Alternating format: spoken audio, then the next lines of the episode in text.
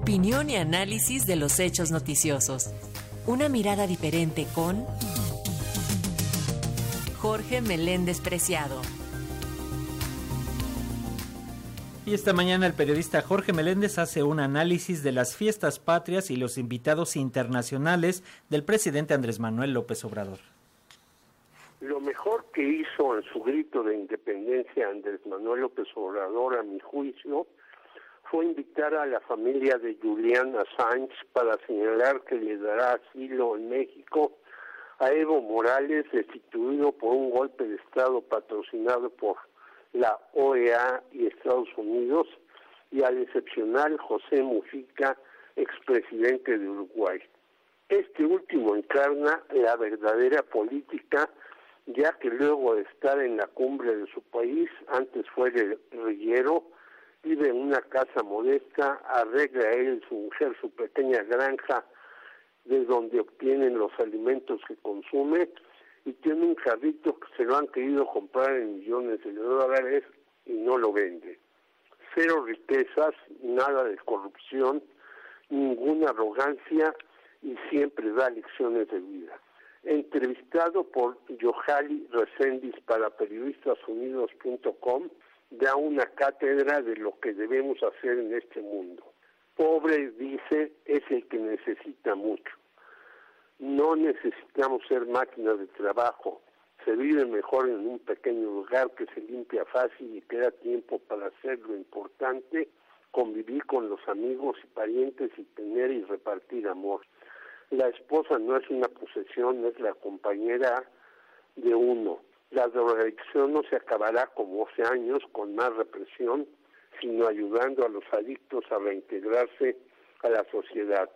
Para hacer que alguien pesque con el fin de mantenerse es necesario darlo a los que realizan esa actividad los instrumentos, bote, caña, etcétera. En el asunto de la droga dice que el narcotráfico es un problema mundial donde a fin de cuentas los que ganan son los bancos, que depositan los dineros que se obtienen en esta actividad, algo que se puede atestiguar en el libro de Peter Phillips, Megacapitalistas, la élite que domina el dinero del mundo.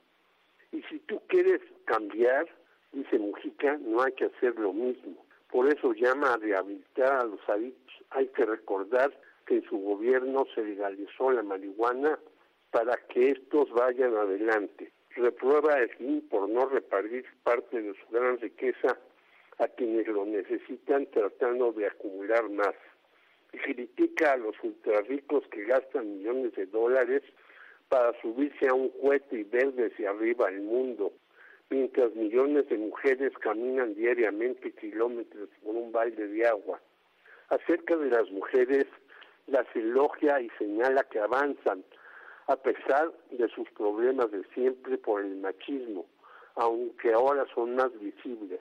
Que debe haber presidentas, no tiene duda, pero llaman la atención de aquellas que como Margaret Thatcher implantaron el neoliberalismo y señala el avance impresionante de las mismas, mientras en tono sarcástico, poco característico de este serio personaje, dice que los hombres pronto deberemos tener una cuota de género. El futuro del mundo es de los trabajadores preparados en la universidad, por lo que resulta indispensable adquirir importantes conocimientos. Pero reivindica don José la renta básica para toda persona, ya que está demostrado que aquellos que tienen una plataforma de apoyo trabajan más y son más creativos.